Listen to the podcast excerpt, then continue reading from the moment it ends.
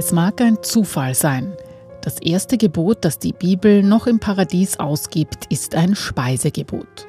Gott sagt, von allen Bäumen des Gartens darfst du essen, doch vom Baum der Erkenntnis von Gut und Böse darfst du nicht essen. Denn am Tag, da du davon isst, wirst du sterben. Genesis 1, 16 bis 17. Wir wissen, wie die Geschichte ausgeht. Der Mensch wird von der verbotenen Frucht essen. Er wird nicht sterben, aber er wird den paradiesischen Zustand verlieren. Das wurde und wird oft als Sündenfall bezeichnet. Man kann die Geschichte aber auch anders verstehen, noch nicht als Sündenfall. Der Bibelwissenschaftler Thomas Hieke erzählt.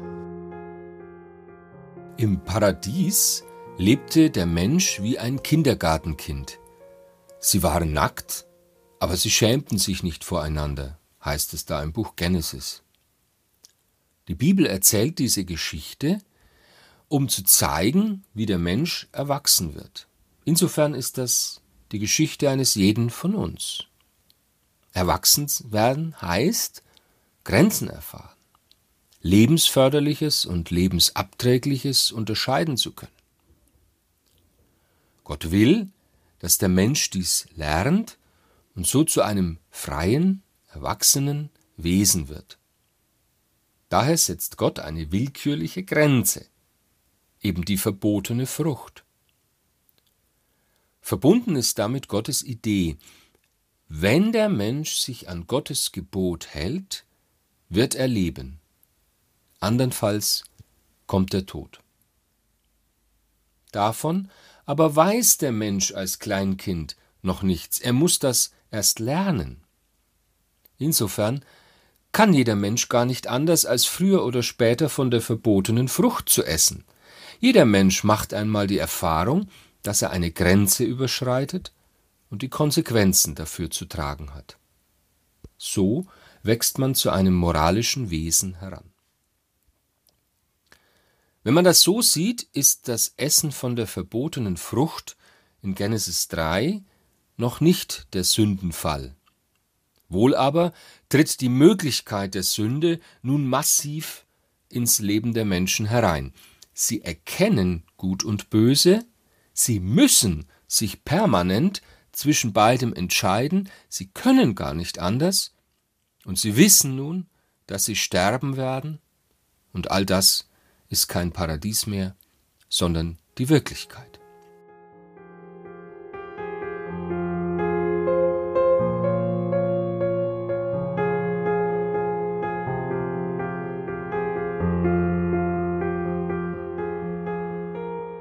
Die verbotene Frucht ist also keine Speisevorschrift und sie ist auch nicht die Geschichte von der ersten Sünde. Das ist der Brudermord.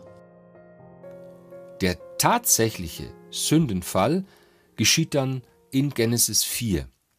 Der erste Mensch, der sich wider besseres Wissen und gegen Gottes ausdrücklichen Rat für das Böse entscheidet, also sündigt, ist kein, wenn er aus Neid seinen Bruder Abel erschlägt.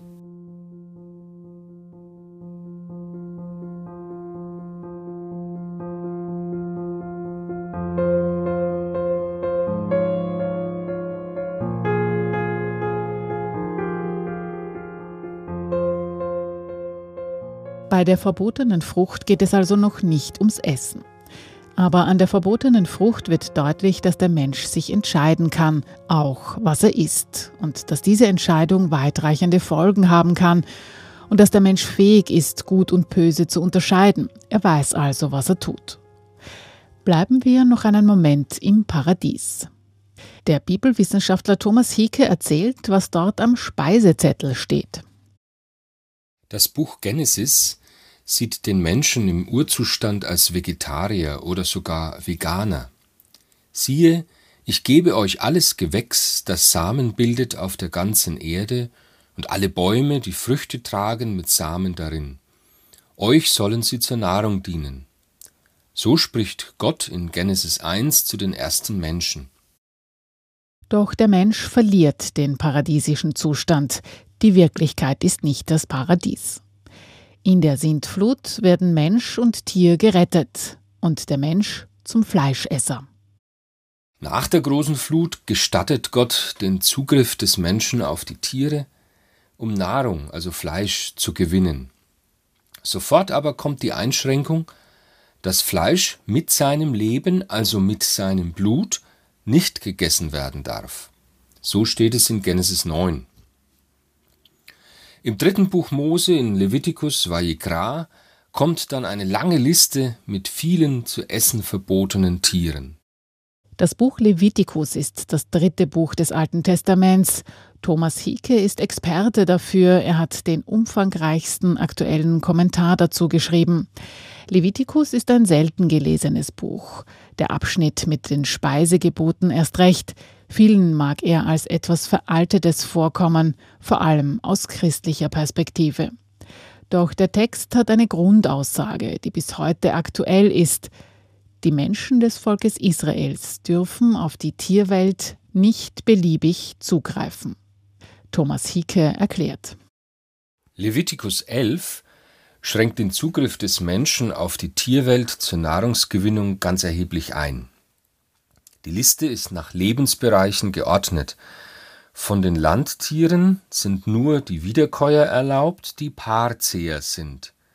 Da bleiben eigentlich nur die Tiere übrig, die der Mensch gezähmt hat, Schafe, Ziegen, Rinder und einige Wildtiere, die der Mensch jagen darf. Ausdrücklich verboten werden das Kamel, der Klippschliefer, der Hase und das Schwein. Mit den Fischen kannten sich die Israeliten nicht so gut aus, sie waren keine Seefahrer. Und daher gibt es hier keine Tiernamen, sondern nur das Kriterium Schuppen und Flossen. Alles andere ist nicht erlaubt, also kein Aal, keine Muscheln, keine Krabben. Ähm, für die Vögel waren die Schreiber des Kapitels jedoch Experten. Etwa 20 Tiernamen werden ausdrücklich vom Speisezettel ausgeschlossen. Viele dieser Vögel sind Raubvögel und Aasfresser. Kleintiere sind auch verboten, Insekten, Spinnen, bis auf wenige Heuschrecken. Diese Heuschrecken wollte man vielleicht wegen des hohen Proteingehalts und des massenhaften Vorkommens als Ersatznahrung nicht aufgeben.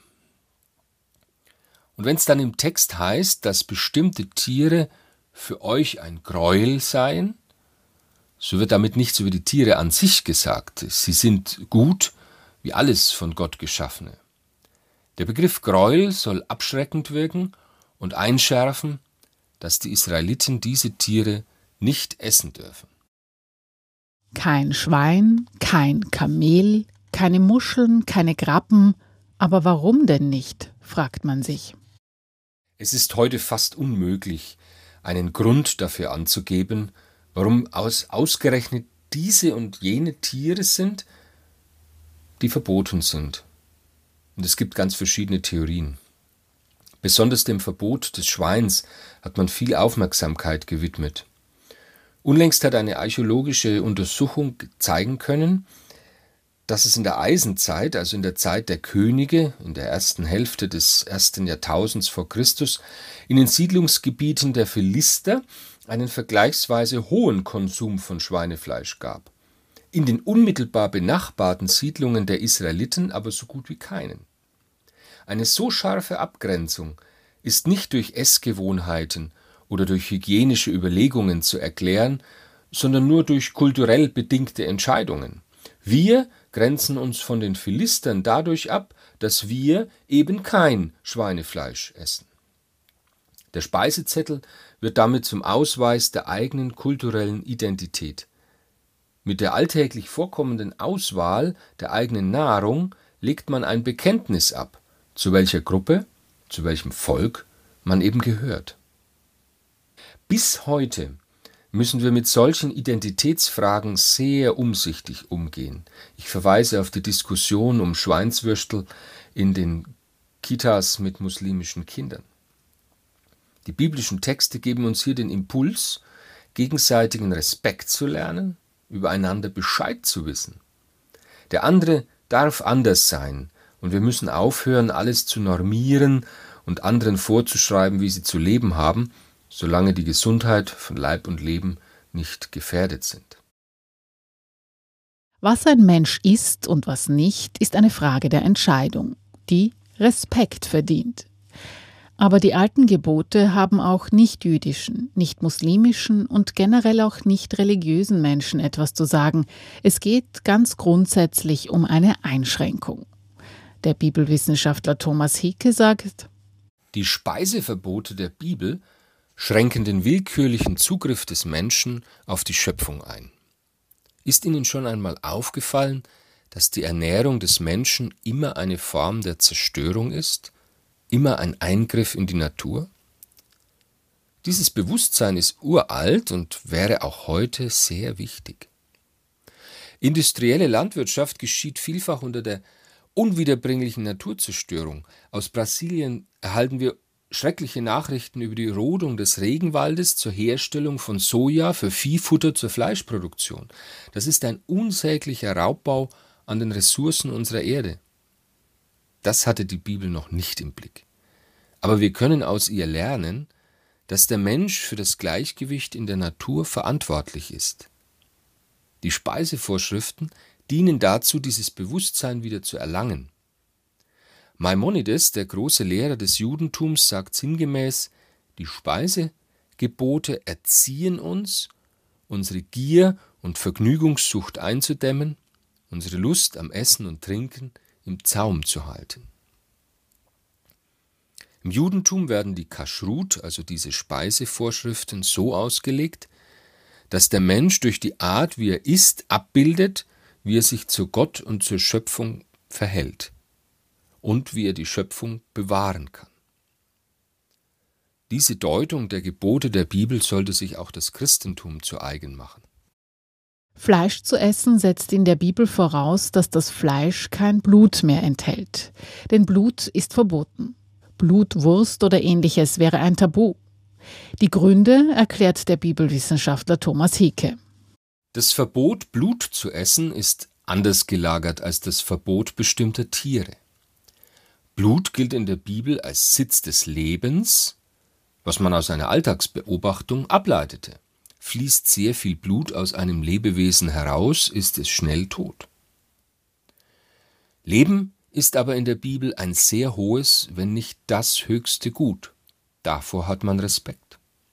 Man will also das Fleisch der Tiere, aber nicht ihr Leben, das gehört Gott, und daher wird das Leben des Tieres Gott zurückgegeben, indem das Blut als Sitz dieses Lebens in die Erde gegossen wird und keinesfalls für irgendwelche menschlichen Zwecke, schon gar nicht für die Nahrung, verwendet wird. Es gibt für das Verbot, Blut zu essen, auch noch eine gottesdienstliche Begründung in Levitikus 17. Gott sagt, dass das Blut des Opfertieres als Sitz des Lebens die Versöhnung mit dem lebendigen Gott anzeigt. Allein dafür ist das Blut da, für sonst nichts. Um mit dem lebendigen Gott wieder ins Reine zu kommen, kann der Mensch keine tote Materie und sei sie noch so kostbar, Gold, Edelsteine, opfern. Man braucht ein Symbol für das Leben, und dazu ist Blut unersetzlich. Blut als Lebenssaft zeigt die Versöhnung mit dem lebendigen Gott an. Die christlichen Kirchen haben das in der Eucharistie mit dem Blut Christi als sichtbares Erinnerungszeichen bewahrt. Den Lebenssaft Blut nicht zu essen, das macht deutlich, dass das Tier dem Menschen nicht ganz gehört. Trotzdem muss man das Tier töten, wenn man das Fleisch isst. In biblischer Zeit gab es daher eine vorgeschriebene Methode, das Schächten. Das Schächten dient nach jüdischem Verständnis dazu, das Leiden des Tieres bei der Tötung so gering wie möglich zu halten und zugleich das Tier völlig ausbluten zu lassen. Mit einem sehr scharfen Messer muss der Schnitt durch die Halsschlagader in einem Zug blitzschnell durchgeführt werden. So wird durch die Unterbrechung der Blutzufuhr das Tier schnell bewusstlos und blutet aus. Ob das immer so tierfreundlich ist, ist heute umstritten.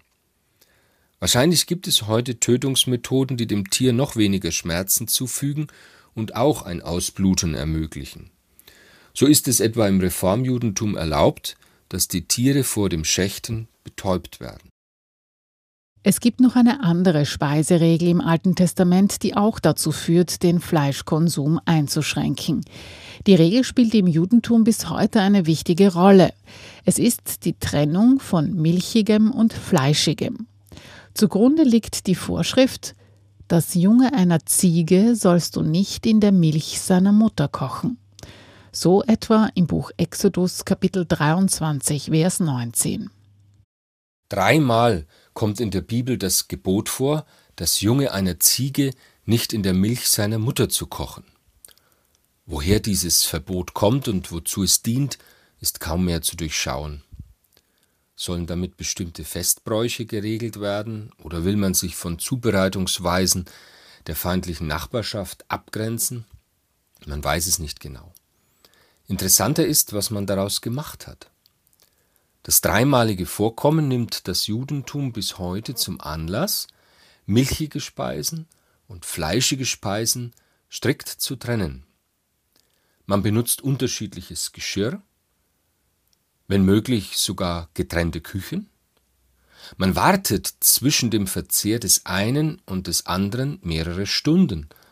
Man trinkt also keinen Cappuccino mit Milch nach dem Essen mit Fleisch.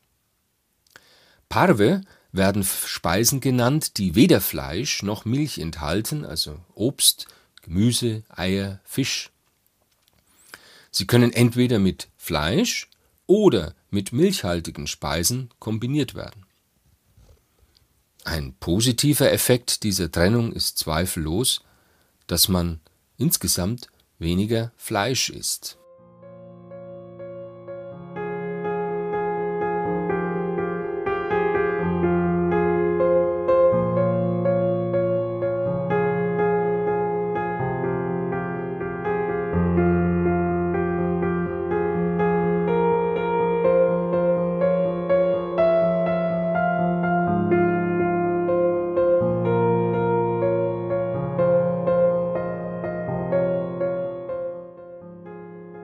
Der Blick in das Alte Testament macht deutlich, es gibt eine Fülle von Verboten, die das Essen betreffen.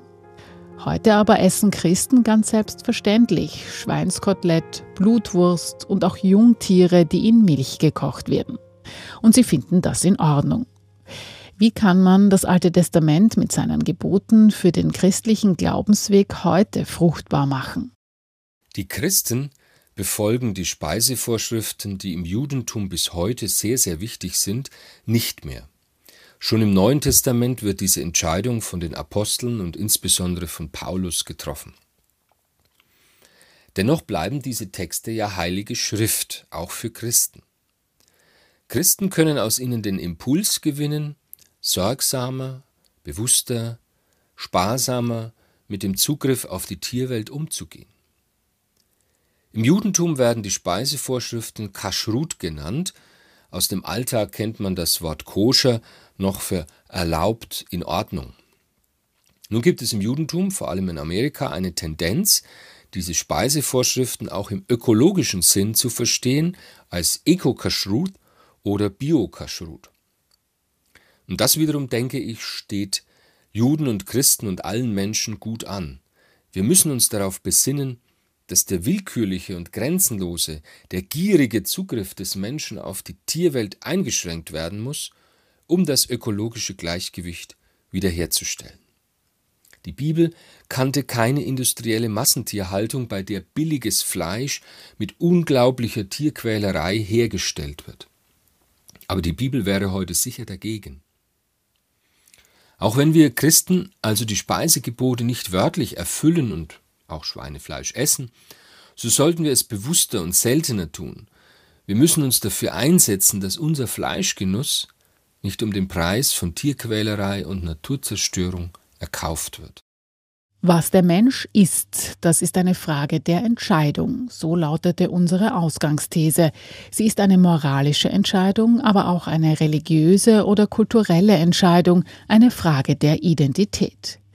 Dafür muss man sich oft genug skeptische Blicke und Anfragen gefallen lassen. Wer vegetarisch lebt oder gar vegan, muss sich nicht selten dafür verteidigen. Der Bibelwissenschaftler Thomas Hieke macht deutlich, dass Essen ein Identitätsmarker ist. Die moderne Welt neigt ja dazu, alles einem unauffälligen Mainstream anzupassen. Gerade da, wenn alles irgendwie gleich und gleichgültig ist, sind Speisevorschriften ein sehr willkommener Identitätsmarker. Im säkularen Bereich kann das darin bestehen, dass ein pubertierendes Kind sich zum Veganer erklärt, um sich abzugrenzen und so seine eigene Identität zu finden. Für die religiösen Gemeinschaften des Judentums und der Muslime sind die Speiseverbote ein sichtbarer Ausdruck dafür, dass sie eben anders sind und sich von der Mehrheitsgesellschaft abgrenzen. Damit können sie zugleich andere Teile ihrer Kultur bewahren und so eine eigene Identität pflegen. Man sollte das einfach respektieren und aus der Einstellung Einzelner zum Essen kein Drama machen. Generell gilt, religiöse Gruppen sollten mit ihren religiösen Vorstellungen, Einschränken und Gebräuchen keinen Druck auf die gesamte Gesellschaft ausüben, sonst kommt es zu Streit und Spaltungen, und das beobachten wir ja durchaus auch bei uns. Umgekehrt muss es für Einzelne und Gruppen möglich sein, bestimmte religiöse Einstellungen zu pflegen, solange damit das Leben als höchstes Gut nicht gefährdet wird. Ein Speisezettel, zusammengestellt aus einer religiösen Entscheidung heraus, kann noch etwas einbringen, das vielleicht in der hitzigen Debatte rund um Klimakrise, Ernährung und Fleischkonsum untergeht. Die Dankbarkeit. Vielleicht ist ja auch einfach in unserer schnelllebigen Zeit schlicht keine Zeit mehr dafür. Oder wann haben wir zuletzt ein Tischgebet gesprochen? In der Bibel findet sich dazu die Aufforderung, wenn du isst und satt wirst, dann nimm dich in Acht und vergiss den Herrn, deinen Gott nicht. Der Mensch ist ein vergessliches Wesen. Sobald er reich geworden ist, vergisst er, wem er seinen Wohlstand zu verdanken hat. Das weiß schon die Bibel. Im Kapitel 8 des fünften Buches Mose, im Buch Deuteronomium, Devarim, da findet sich zweimal eine lange Aufzählung nach dem Wort wenn. Wenn du Weizen und Gerste, Wein und Feigen und Granatäpfel, Oliven und Honig in großer Menge erntest, wenn du satt und reich wirst, dann, dann nimm dich in Acht und denk nicht, dass du dir diesen Reichtum aus eigener Kraft und eigener Hand erworben hast, vergiss den Herrn deinen Gott nicht, dass er dich aus Ägypten befreit hat und dir seine Gebote gegeben hat. Und zu diesen Geboten gehört auch die Bewahrung der Schöpfung und die Solidarität mit den Armen. Ich halte die Einstellung vieler Menschen, die meinen, alles aus eigener Kraft erreicht zu haben und niemandem etwas schuldig zu sein, für vermessen und für eines der größten Übel der heutigen Zeit. Wer glaubt, alles allein geschafft und erarbeitet zu haben, entwickelt keine Dankbarkeit, keine Solidarität und keine Verantwortung für andere, sondern einen schädlichen Egoismus. Bei näherem Nachdenken müsste eigentlich jeder merken, wie sehr er sein Leben anderen Menschen, dem Wirken der Natur und damit letztlich Gott zu verdanken hat. Beim Essen kann man sich dessen täglich wieder bewusst werden. Beim Umgang mit dem Essen kann der Mensch seine Verantwortlichkeit füreinander, für die Natur und für sich schulen und einüben.